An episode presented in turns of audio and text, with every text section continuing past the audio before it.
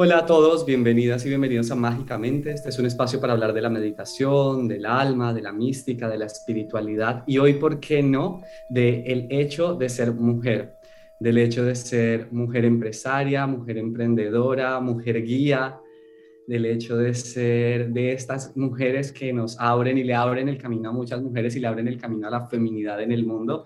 Así que hoy es un día bien especial porque tengo una gran amiga, una persona que tengo muy cerquita del corazón y ella es Ana Victoria García. Ana Victoria García es una mujer increíble, básicamente.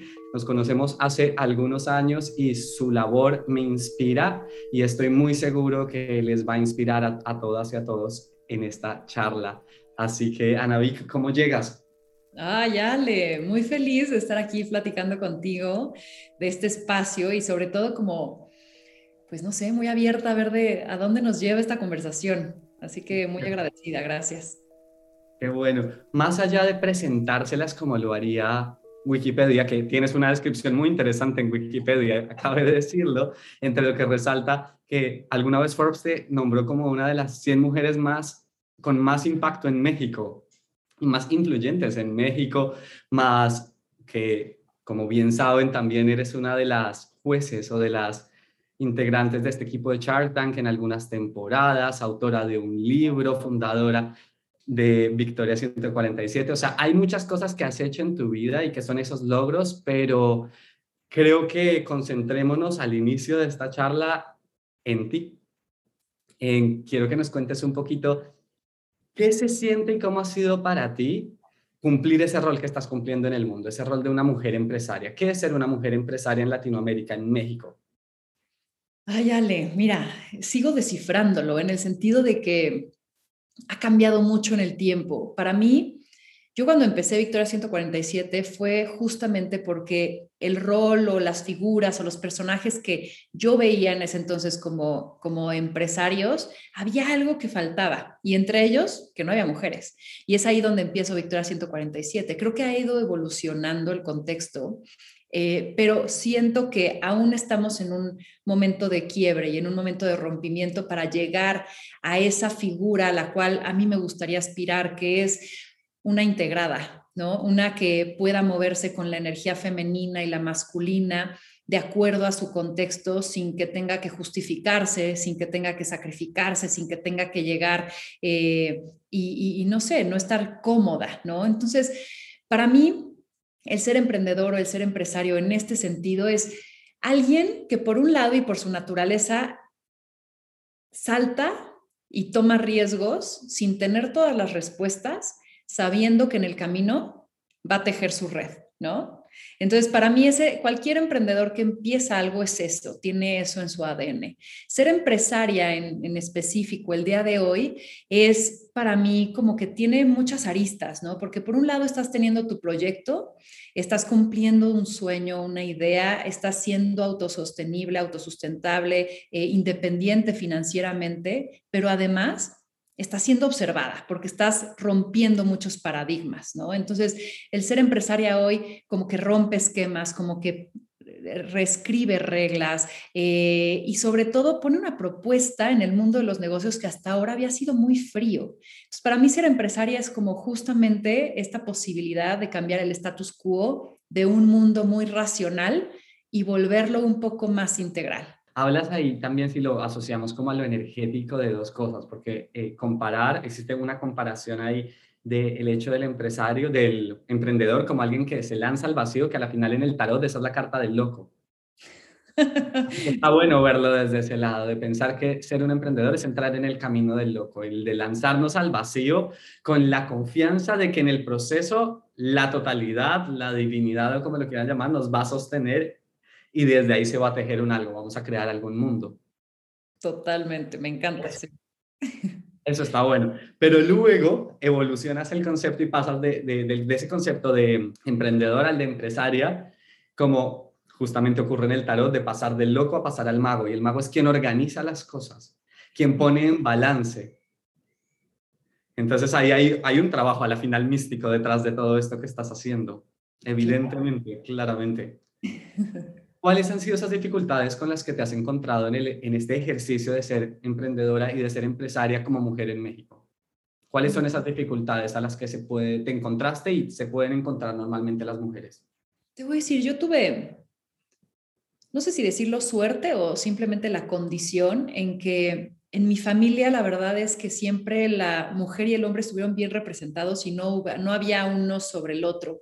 Y ese es el contexto que yo vi y bajo el cual me enseñaron. Entonces, para mí ser mujer eh, empresaria en el contexto de México me ha parecido en, en mis condiciones algo favorable, en el sentido de que de que creo que hay muchas cosas que podemos aprovechar como mujeres en este mundo, ¿no? Este empresarial. Y eso es lo que yo he hecho. Y a veces ser minoría me ha jugado a favor. Entonces, este, pero porque yo no siento que ser, yo nunca me he sentido minoría hasta que llego a un mundo empresarial y me dicen, ah, es que eres la única mujer en la sala. Ah, y eso tiene de pronto, si lo puedes percibir así, ciertos beneficios. Entonces, yo aproveché esa carta para después, yo siento cruzar y, que no se quede esa condición así, sino que seamos cada vez más. Eh, pero ahora, siento que estoy hablando desde un lugar de privilegio. Claramente hay una condición que nos está pasando que es, pues no hay las mismas oportunidades, ¿no? Y, hay muchas, sobre todo roles que nos compramos, hombres y mujeres, que hacen que quizás nuestras decisiones como mujer no sean totalmente y absolutamente libres, ¿no? Porque nos tenemos quizás o nos adjudicamos el rol eh, de la familia o el cuidado de los papás, eh, además de querer trabajar y entonces pues el día tiene 24 horas y eso hace que la mujer rompa.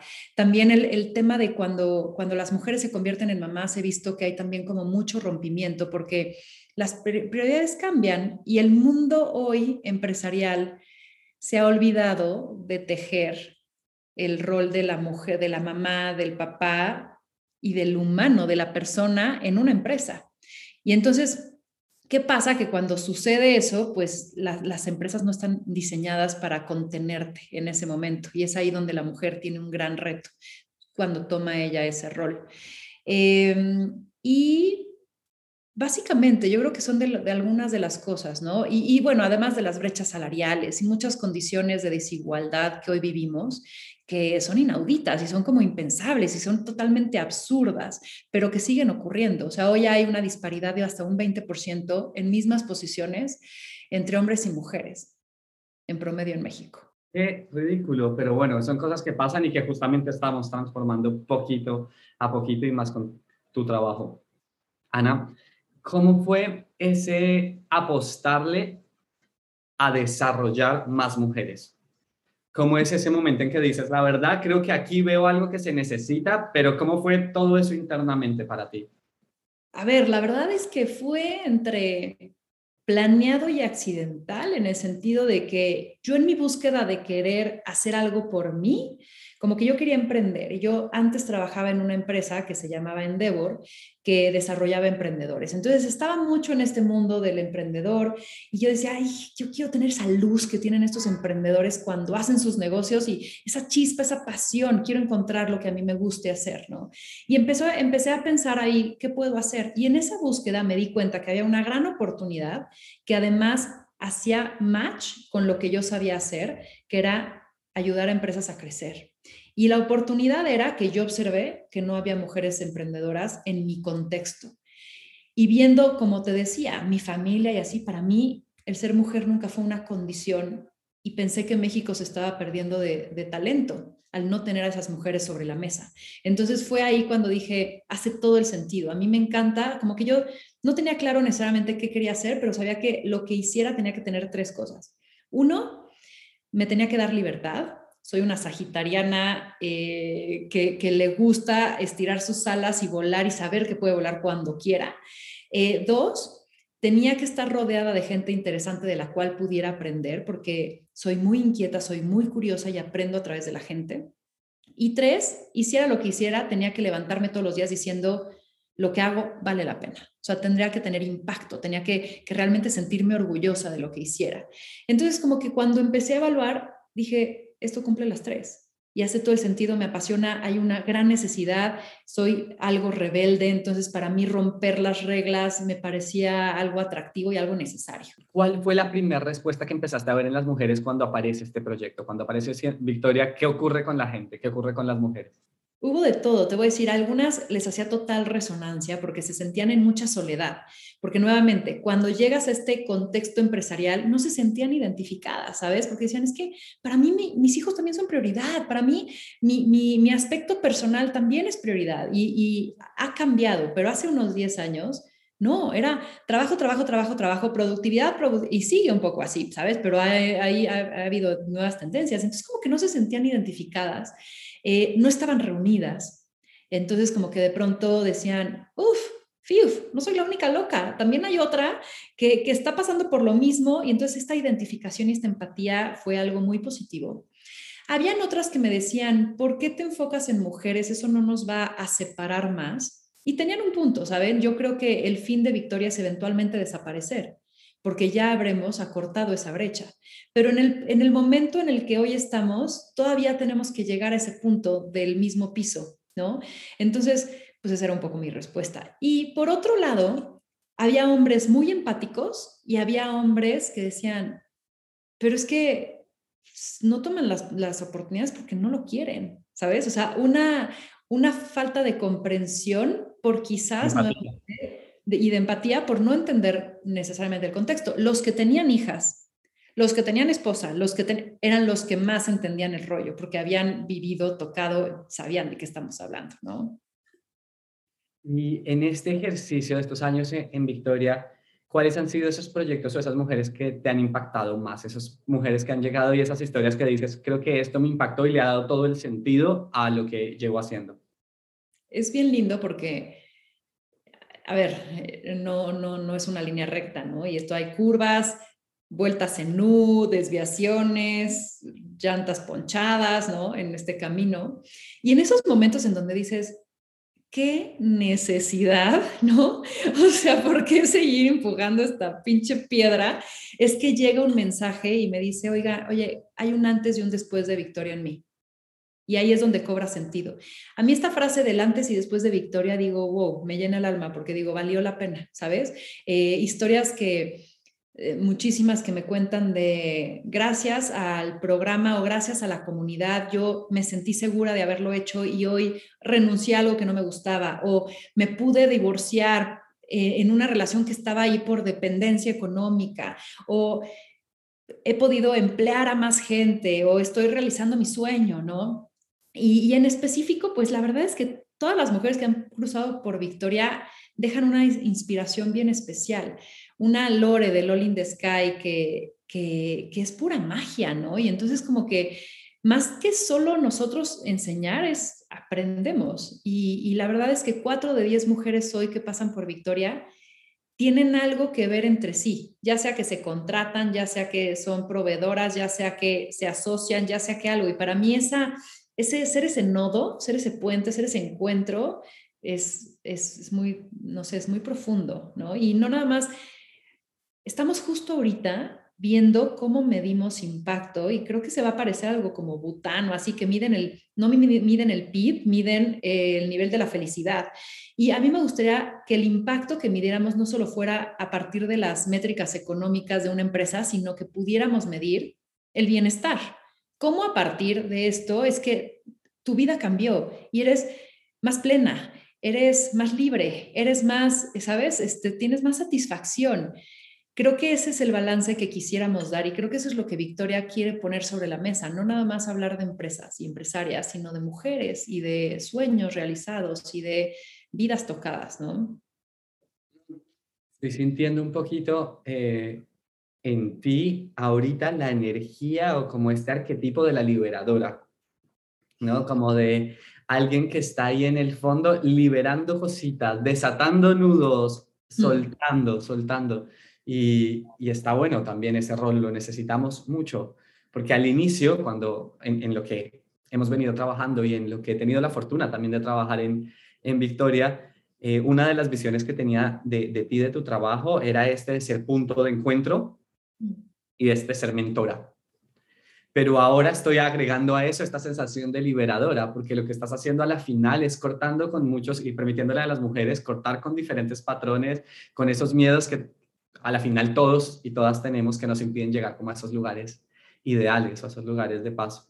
Me encanta que, digas esto porque dentro de ese personaje, esa pregunta que, me dijiste al inicio y, y, que te digo, sigo descifrándolo, de pronto cuando se acercan y me dicen, es que quiero tu consejo, quiero, ¿sabes? Y, esta figura de mentora, digo, oye, ¿qué te voy a enseñar yo? Yo solo tengo mi historia, ¿no? Y, y, como yo la, no es una ecuación, no es como una regla, pero me veo más como, como un punto de facilitación en donde justo estos encuentros, justo las preguntas adecuadas, justo el momento de quiebre, es en el que tal vez nosotros lo probemos para que tú te encuentres tu respuesta, ¿no? Yo no, yo no, yo no me considero, y alguna vez hablamos de esto, ¿no? Estas personas que de pronto se creen eh, en, tu, en tu sector guías espirituales, en mi sector quizás gurús este, o coaches o tal, yo digo, no, me considero eso porque no tengo todas las respuestas, yo también lo estoy sufriendo, ¿no? Pero encontremos las juntas. Está pasando a mí también, claro, lo dices. Encontremos las juntas y a partir de mi historia algo te resonará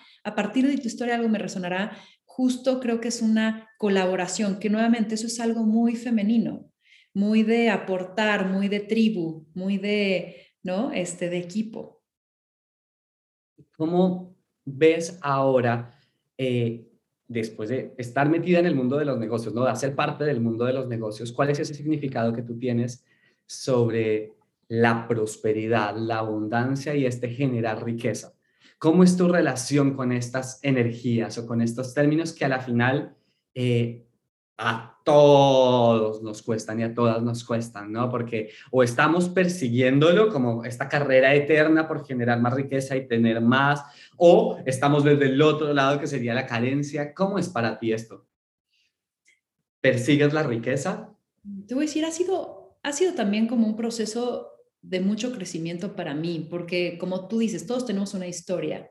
Y en mi familia, yo vengo de una familia de inmigrantes, entonces hasta, hasta que empecé a trabajar en mí entendí estas cargas energéticas de, de mi familia huyendo de guerras, llegando con nada a este país, ¿no? De mis, o sea, de mis cuatro abuelos llegaron así. Entonces, de pronto me río un poco de, la, de que mi abuela guardaba o sea, cuando hicimos su limpieza de su casa, así, 18 cajas de cereal con migajas, ¿no? Pero por sí, ¿no? Y los moños de los regalos los guardaba y los reusaba cuando ella hacía mucho su ropa y entonces los, los botones que no usaba, o cuando iba a regalar el suéter, quitaba los botones porque los iba a reusar. O sea, entonces vengo, vengo de eso, ¿no? Vengo de esa escuela de, ¿y si mañana esto desaparece? ¿Y si mañana tengo que huir de mi país? ¿No? O sea, porque al final esa era la energía. Entonces, creo que ha ido evolucionando porque por un lado, ese contexto me dio mucho motor. Y alguna vez leí algún artículo de la gente, que otra vez es, bien subjetivo el éxito, ¿no? Pero este artículo decía, la gente exitosa, que, que al final del día eh, interpretémoslo como aquella que llega a sus metas, ¿no? Logra lo que quiere, eh, lo que comparte en común es que tiene hambre. Y no hambre física, sino hambre de ganas, de querer hacer lo que tenga que hacer para llegar ahí. Entonces, para mí ese contexto yo lo tomé a mi favor y me hizo imparable, ¿sabes? O sea, entonces yo soy una terca, en el buen sentido de la palabra, o sea, resiliente, intensa, quiero algo y digo, ¿cómo lo logro? ¿No? Entonces, para mí eso me dio, me dio ese impulso. Y después, ¿qué pasa? En el día a día he ido como haciendo las paces también con, con esa relación, porque cuando te vuelves responsable de tus de tu equipo, ¿no? De tu gente. Hoy ya tengo casi 40 chavos trabajando conmigo. No es cualquier cosa, ¿sabes? Y entonces como que dices, híjole, yo empecé en mi departamento. Entonces yo decía, mis gastos siguen igual, ¿no? Y, em, y, con mi sueldo en Endeavor, porque empecé trabajando, este, Victoria cuando seguía trabajando, pues pagaba de mi sueldo a mis dos becarias. Y así estábamos, pero cuando empiezas a tomar decisiones de, ay, voy a contratar a alguien más, ay, me voy a mudar de casa a una oficina, ay, me voy a... Ahí empieza un poco el estrés de, ¿y si no es suficiente? ¿Y si me falta? ¿Y si no cae? Porque otra vez, yo estaba en el aire, acuérdate, brinqué y digo, mierda, a ver con qué me voy a topar ahorita. Y pues de pronto empiezas a confiar en tus habilidades, pero al inicio cuando no tienes historia, no tienes con qué decir sí, sí, sí es posible. Entonces ha sido un proceso de, de no de no ver el dinero o la abundancia desde un punto de estrés que antes lo padecía. Estoy haciendo las paces de decir, en, en los momentos en que lo he necesitado, lo he resuelto y se me ha presentado el escenario, deja de futurear, mejor ve lo que hoy hay, vívelo, disfrútalo y un reto a la vez, ¿sabes? Bien, ¿dirías que te mides más por el impacto que generas que por el dinero que creas? Van, van un poco de la mano en el sentido de que en la sociedad como estamos hoy insertados, el dinero es un habilitador. Entonces, a mí me llena el corazón el que alguien me diga hay un antes y un después, pero si llego a fin de mes y no tengo para pagarle a mi equipo, chale, ¿no? O sea, estoy igual así en problemas.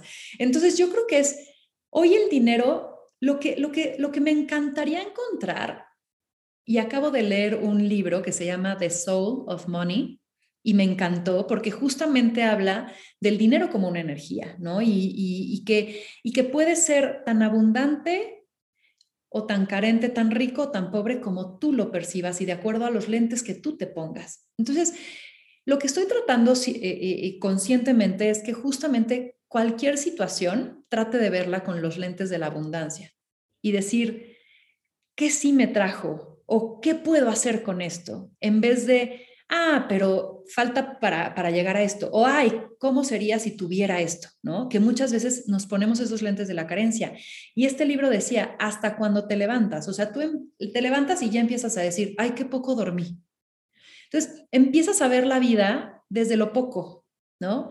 Y no desde la abundancia. Entonces, yo creo que estoy en esa parte de la evolución y, creo que el punto medio es ver el dinero tampoco con una cosa de, ay, no lo necesito y ay, que vaya y venga, tal, sino como una energía posibilitadora que fluye y que no tienes que tenerlo acá. A mí me han pasado unas vivencias bien bonitas en donde me ha dado como una lección el dinero de no tengo que estar en tu cartera ni en tu cuenta bancaria para que disfrutes algo que quieres. Hubo un año, justo cuando me, me separé de una pareja de mucho tiempo, en donde decidí que iba a ser mi año de los CIS, entonces, a mí me invitabas a un viaje, sí, una fiesta, sí, a un grupo de lectura, sí, clases de salsa, sí. Yo a todo le dije que sí, porque quería experimentarme. Y justamente ese año me empezaron a pasar cosas de, oye, la Embajada de Israel en México te quiere invitar a un viaje a Israel, ellos pagan todo. Buenísimo. O sea, me empezaban a pasar cosas que digo, mira, estas grandes experiencias no han tenido que salir de tu bolsillo. Entonces, a eso voy con este juego, como que he aprendido a decir, hoy el mundo quizás se mide con que el trueque lo hacemos con dinero, pero que ese no sea tu principal motivador, porque has visto que esos sueños se cumplen sin el dinero en el bolsillo.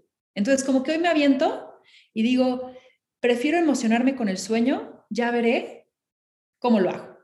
Qué poderoso. Ahí otra vez eh, hiciste el ejercicio de liberación en ti y en, ahorita quienes estén escuchando, porque ahí acabas de desenredar un hilo que, que es bien difícil de desenredar, ¿no? Porque especialmente cuando estamos hablando de estos temas de empresarios, de negocios, pues sí hay como un deseo sí o sí muy fuerte de llegar ahí, ¿no? De generar el dinero, de, de estar como pensando todo el tiempo en, en algo que todavía no está. Sí. Y en ese deseo de coger algo, de lograr algo que todavía no estás, pues te estás desconectando un poquito del presente, sí o sí, naturalmente. Y un poco el ejercicio que estás invitando es a, y en el presente igual me sigo emocionando de que algo puede pasar, de que algo mejor, de que puedo llegar a ese sueño. Y, y sabes qué pasa, Ale, también les tengo una pésima noticia. No necesariamente se pone, o sea, no hay un punto final, no hay una meta, en el sentido de que, y, es mala noticia y, buena, o sea, mala noticia porque a veces, al menos yo lo creía, al inicio decía, ay, es que ya quiero que pase esto porque entonces ya no voy a tener estos problemas o ya no voy a tener estas preocupaciones o cuando mi empresa crezca esto es que yo ya voy a estar, uff, de vacaciones. Nanain, nanain. Los problemas cambian, los retos son distintos, tienes más habilidades, tienes más equipo, tienes más herramientas, tienes más recursos. Entonces un día entendí que más bien mi cómo me enamoro de los problemas tenía que cambiar para no sufrir el proceso. Porque entonces, si cambias tu actitud a cómo te afrontas con lo que viene, no importa dónde estés, de qué tamaño estés, lo vas a, liberar. Porque al final no hay esa meta final. Cualquier empresario en cualquier etapa tiene un reto, no la tiene comprada, no la tiene garantizada. O sea, Kodak, que era líder, llegó la cámara digital, no lo vio venir, adiós, ¿no? O sea, no lo tienes comprada. Y entonces, justo la impermanencia de la vida, aquí se ve, ¿no? Y es, esto es lo que hay hoy. ¿Cómo afronto y cómo me pongo ante la vida hoy? Hubo también, perdón, estoy muy habladora, de pronto mi administradora fue hace unos años me dice, oye, revisando cuentas y así, porque soy súper meticulosa, porque me gusta, y sobre todo antes me estresaba mucho más, eh, me gusta hacerme responsable, ¿no? Y entonces era de, no, queda esto, no, no sé, no, no nos alcanza para pagar dos meses de, nómina. Y decía, ¿Cómo se me pudo escapar eso? No, no, no, Marta, por favor, búscalo bien. ¿Dónde está eso? ¿Cómo nos pasó esto? No, así ya es un reproche. Le digo, no, no, no, busquen esto.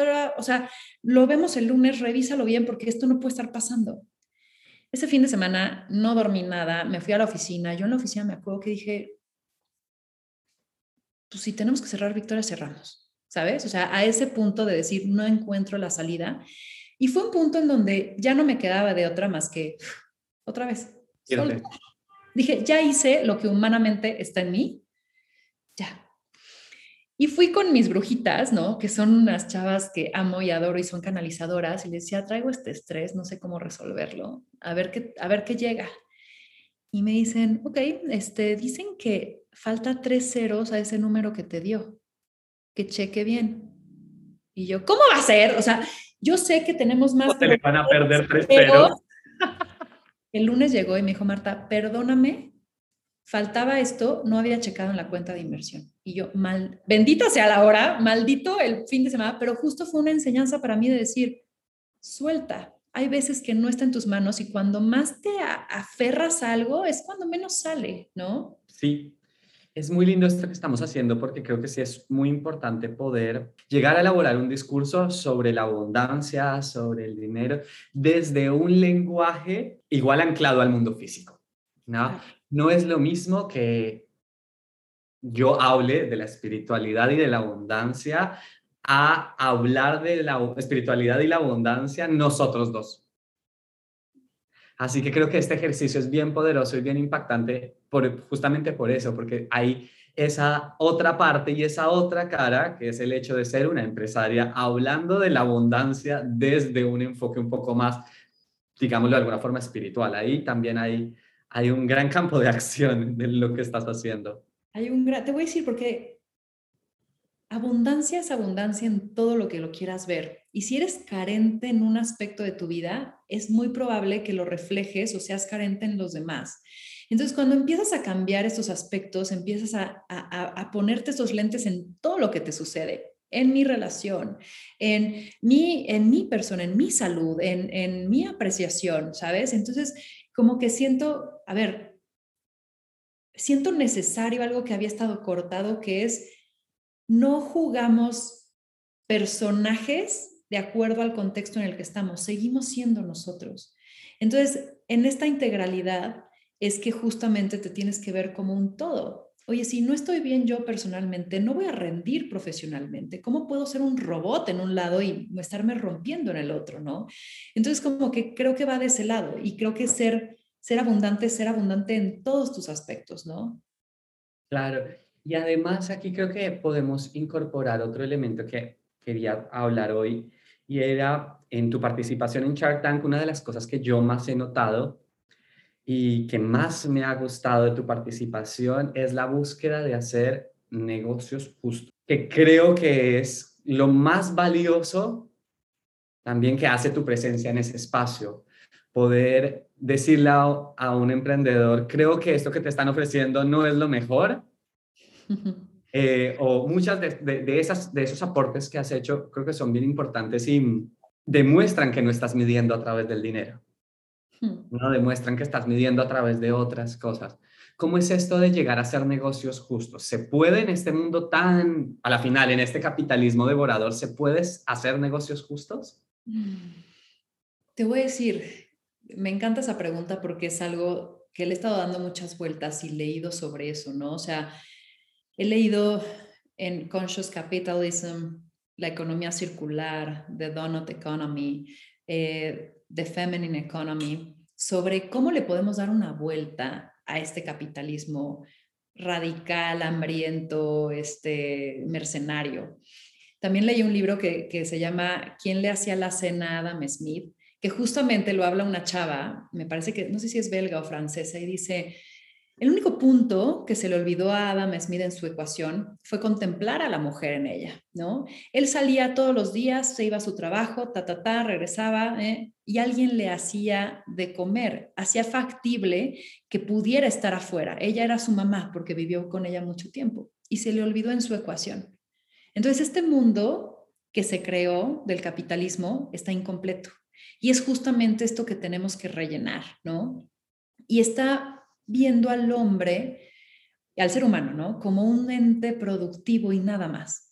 Y cuando te, mides, mides tu valor a partir de, de lo que produces, pues esto va a ser insaciable, porque no hay un punto final, mientras más mejor. Y eso es lo que hoy estamos viviendo. Eso es lo que hoy vivimos en este consumismo, en estas empresas humo, ¿no? Esta obsesión por ser unicornios, que son estas empresas que tienen valuaciones de billones de dólares en poco tiempo, ¿no? Y que de pronto no tienen el sustento del valor y que en el medio se, quitan a muchos del camino, ¿no? Y, y es un Uber, ¿no? Que empezó con una realmente resolviendo un problema, porque me parece que, oye, poder pedir un, taxi cuando quieras desde tu celular a cualquier hora, maravilloso. Pero entraban, llegaban, eran seguros, te daban tu agüita, olían rico, ¿no? Y de pronto hoy es, ¿qué? O sea, me tratan mal, roban, este, ¿qué aguan y qué? ¿No? Y tienen su trapo ahí como de taxistas y tú dices, ¿dónde quedó la propuesta de valor? Tuvieron que sacrificarla por esta obsesión de crecer. Entonces, creo que creo que el balance es bien necesario y creo que la parte de la justicia es eso, ¿no? Darle, la, definición de justo es darle a cada quien lo que merece. El tema es que es muy subjetivo lo que cada quien merece y es interpretado a lo que cada quien piensa que la gente merece. Y, eso lo que hace es que pues, posterga una decisión de decir vamos a, repartir mejor, ¿no? Y hay que tener meritocracia en el camino y hay que tener pues, también el entendimiento que, los ceros no nos van a hacer más felices y que el acumular no necesariamente es valor, porque un millonario llega a un punto en que ya su riqueza es marginal porque no puede estar en dos yates a la vez, o sea, no puedes disfrutar dos yates a la vez, ¿no? Entonces ya cuando te, te, alcanza para tu segundo, ya, ya, ya, ya no quieras acumular, ¿no? Ya no lo puedes ni siquiera disfrutar. Entonces, para mí justo es entender hasta dónde ya te estás engolosinando tú, ¿no? Y que al final, algo que he aprendido también es justamente a entender que dar la mano a alguien que también puede crecer, eso es generar riqueza, ¿no? No quererlo apretar y querer todo para ti. Creo que esa parte en donde dejemos de pensar que si a uno le va bien, a ti no te puede ir bien, otra vez desde la carencia, uf, pues, pues no, no nos lleva muy, muy lejos. Quedé ahí, me dejaste sin palabras. ¿Cómo fue para ti el momento en que te llaman y te dicen, oye, ¿quieres hacer parte del equipo de Shark Tank? Ah, ¿Qué pasó ahí adentro? Shark Tank también ha sido una maestría. Eh, yo estaba en casa de Chantal, una amiga, un viernes o algo así, y rarísimo porque nunca contesto el celular que no conozco porque casi siempre es el banco o cualquier cosa. Entonces esa vez sí contesté y dije, bueno, tal. me dice, ah, hola, soy Kiren, productora de Shark Tank, no había llegado a México. Eh, y, te quiero dentro del tanque, este, ¿cuándo hablamos? Y yo, ok, me levanté los calzones y dije, ok, ahora sí, continuemos, ¿qué, qué está pasando? Porque Shark Tank, pues sí es, sí es algo conocido, sí es algo representativo en el mundo de los negocios, tal, y entonces como que fue de, va, hablemos, necesito información. A mí me gusta tener la información para tomar decisiones, va.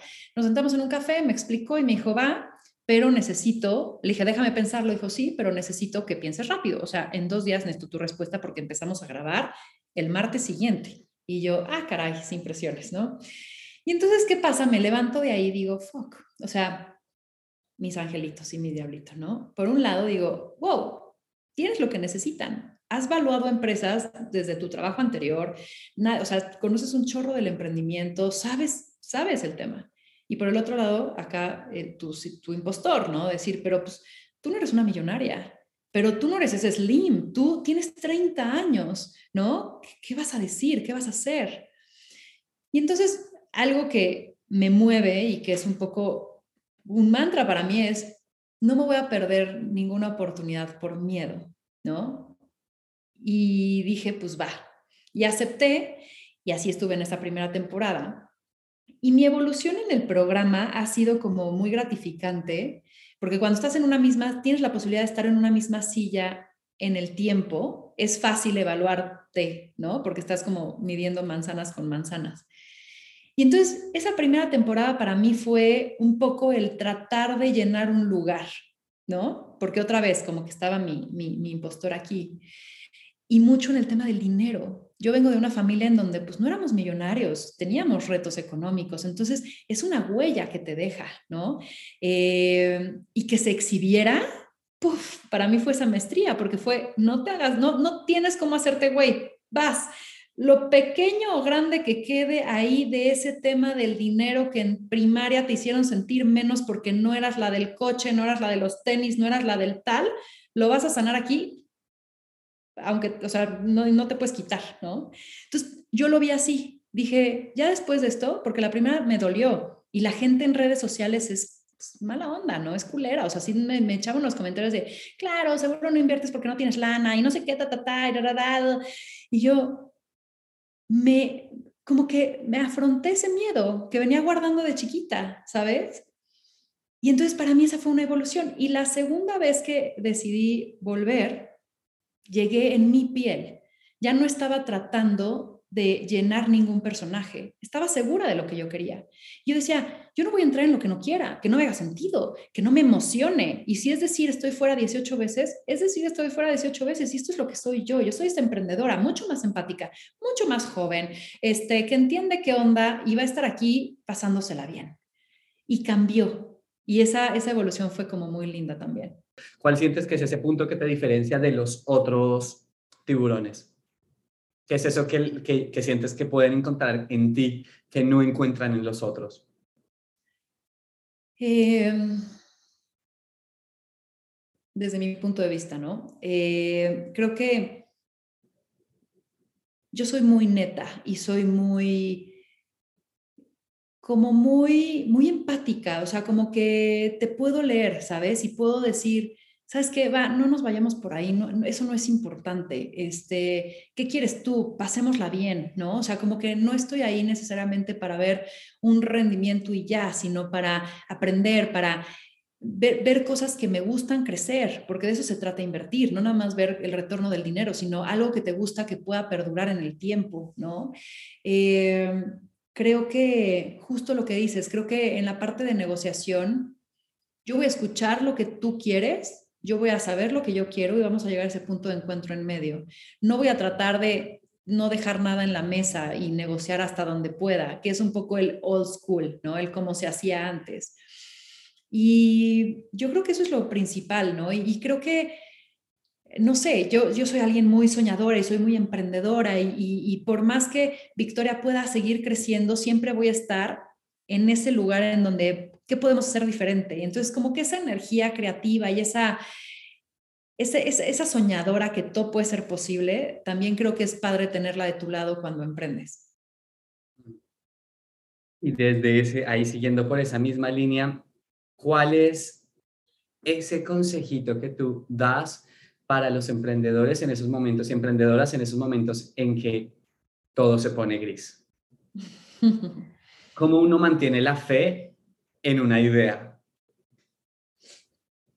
De varias razones. O sea, yo creo que yo siempre digo, pónganlo en la balanza, ¿no? O sea, tampoco es, tampoco es que los emprendedores seamos unos irracionales, este, que no, que no decidimos correctamente. O sea, al final del día tienes que entender y saber cuáles son tus prioridades y saber si se están cumpliendo. Y eso es ponerlo en la balanza, ¿no?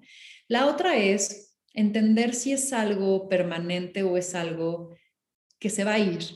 O sea, es el problema que estás viviendo, ¿no? Y yo siempre les digo, mira, lo bueno y lo malo eso también, piensa en lo peor que te puede pasar, en lo mejor que te puede pasar y eso también pasará, ¿no?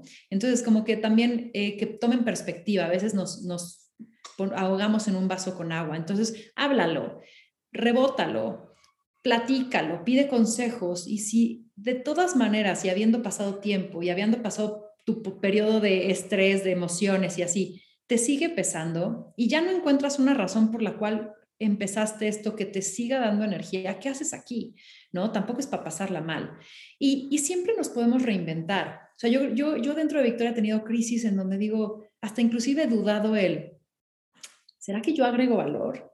¿No? O sea, ¿será que yo soy la CEO que debe tener Victoria? Y ha sido como también una independencia de decir, yo no soy Victoria.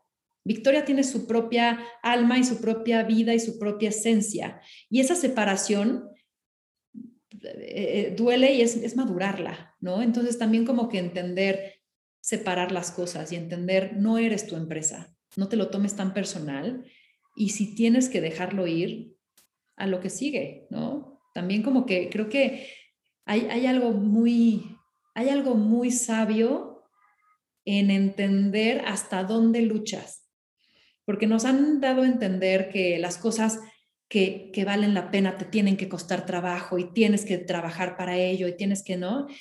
Y de pronto es, no necesariamente, hay cosas que, que no te tienen que costar tanto trabajo y se dan. Entonces hay que saber también qué peleas tienes que pelear.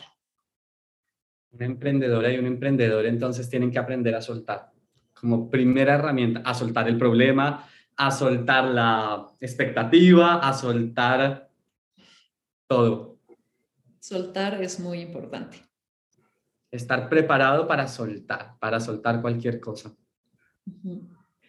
Cuando una de las cosas también que, que hiciste fue escribir este libro, Ellas. Sí.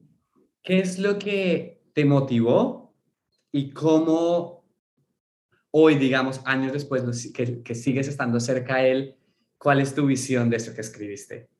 ¿Cómo te sigues sintiendo ahí? Te voy a decir, fue un, fue un accidente muy lindo.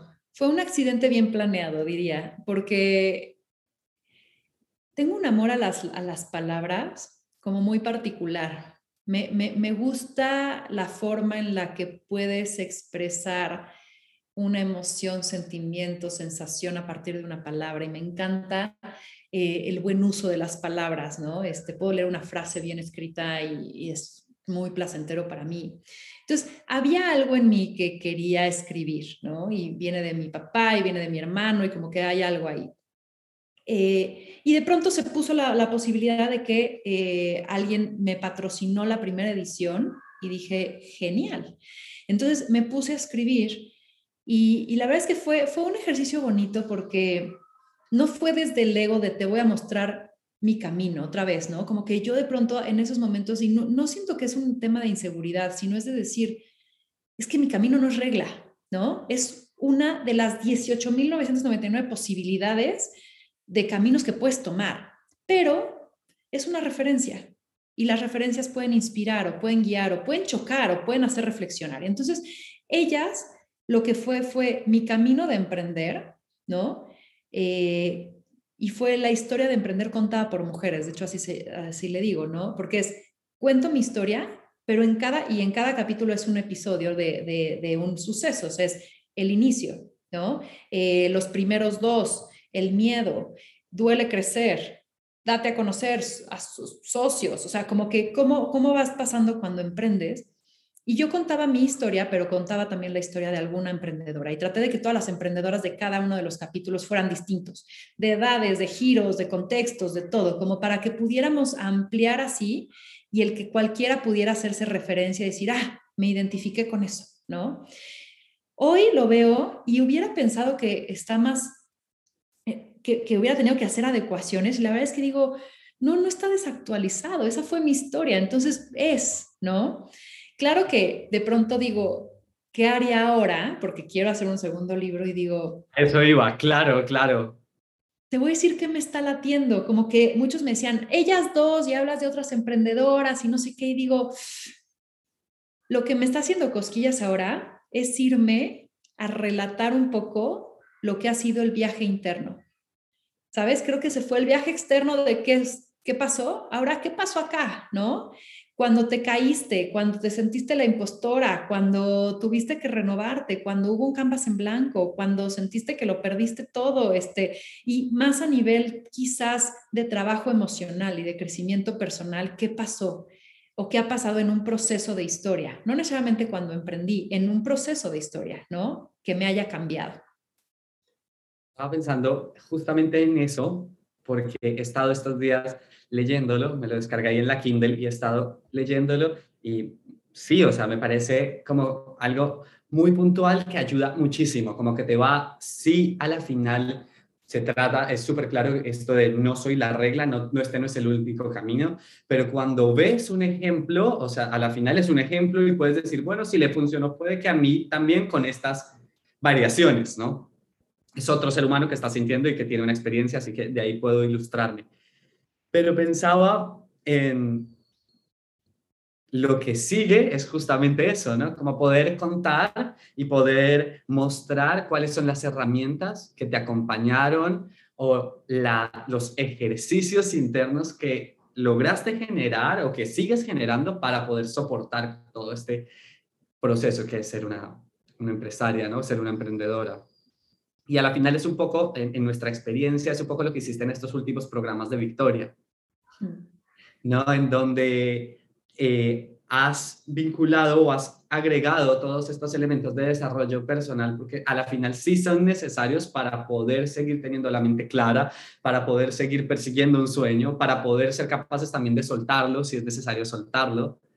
Entonces, cuéntanos un poquito de cuáles son esas herramientas y cuáles son esas, mm, esas formas y esas, sí, esas eh, cosas que usas para mantenerte en el equilibrio, en el balance y seguir sintiéndote pues cada día mejor.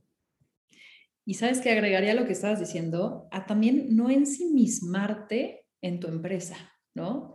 Como que, yo otra vez voy a usar la palabra libertad porque me gusta mucho, pero justo liberarte de esas expectativas, ¿no? No eres, no eres la empresaria y ya, no te escribes por eso, ¿no? Hay algo más en lo que tienes también que enfocar tu tiempo, no solo en llegar a la nómina.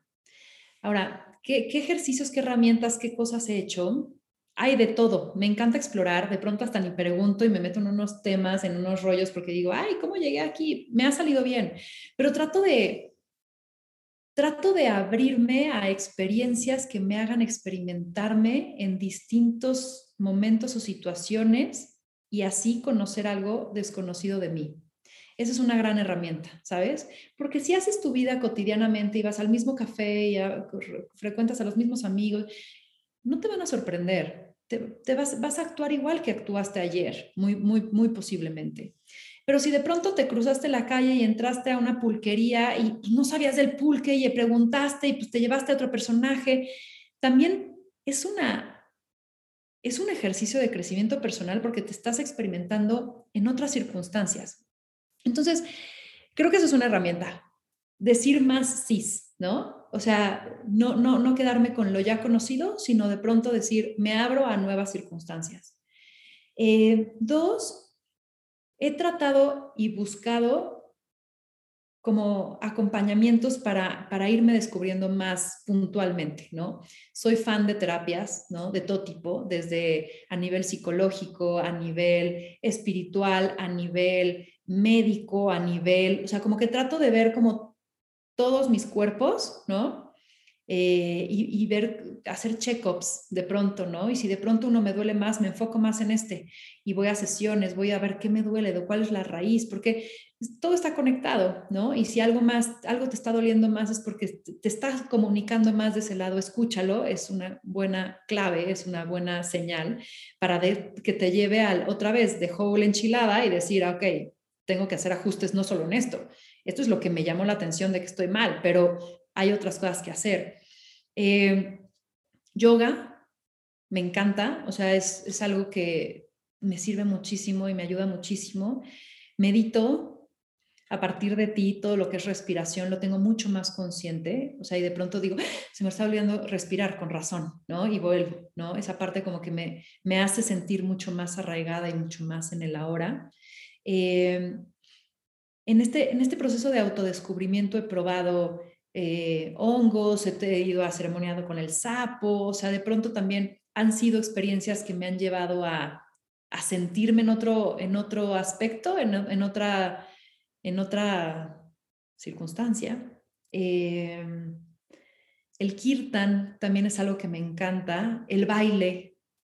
Me, me, he dado cuenta que las posiciones de yoga, o sea, yo soy como muy flexible, entonces de pronto estoy en junta y estoy como así, ya sabes, o me pongo en una posición y digo, eso siempre lo hacía de chica, así, así me ponía yo como chinita siempre, como que es muy natural en mí y también el baile, o sea, de pronto estoy, cuando estoy disfrutando algo, me ves así. Cuando voy a comer, que estoy muy emocionada, me muevo. Entonces el baile también es algo que, me atrae, me, trae mucha alegría y es algo que me trae también mucho descubrimiento. Bueno, y también esto de estar, eh, darte la posibilidad de moverte, de ser nómade de vez en cuando. Ah, bueno. Incluye, va ahí en la lista de herramientas. Sí, sí, sí, me gusta, me gusta cambiar de aires, me gusta, te digo, que me sorprenda lo nuevo y que me descubra a mí en lo nuevo. Ya yendo como al final de esta charla, ¿cuál es esa certeza que te llevas y que, te, que, que mantienes todos los días para poder seguir haciendo lo que haces? Hmm. ¿De dónde te agarras? Lo primero que me vino de la magia.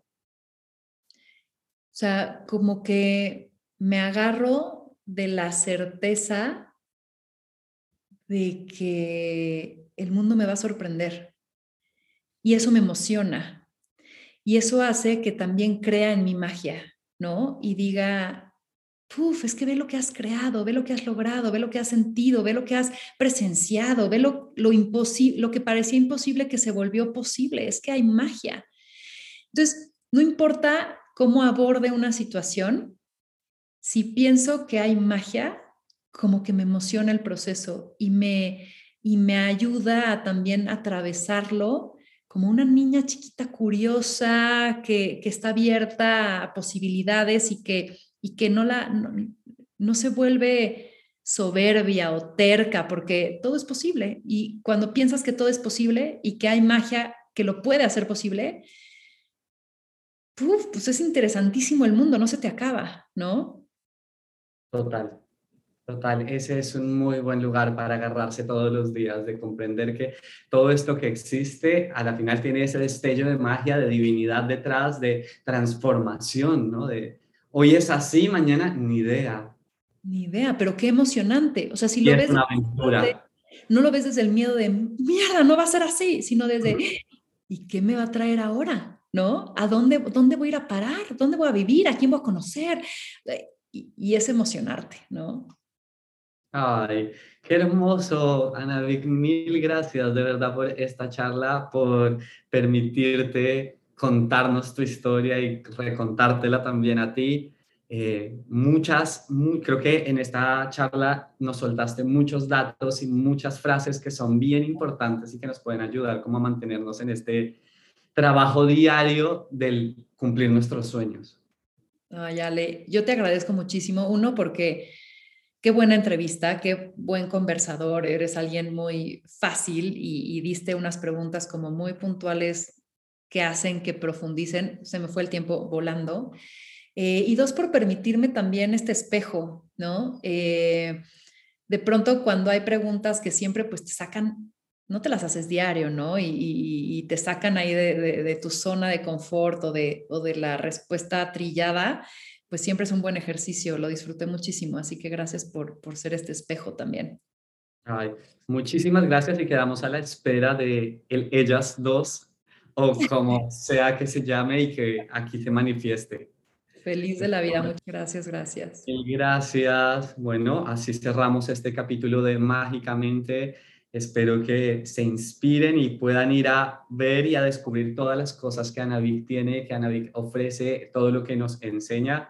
Así que ahí está, la pueden encontrar en sus redes sociales y en la página de Victoria, ¿no? De Victoria 147 para que se inscriban ahí a los programas que vengan. Un abrazo y que la magia nos sorprenda. De acuerdo. Muchas gracias.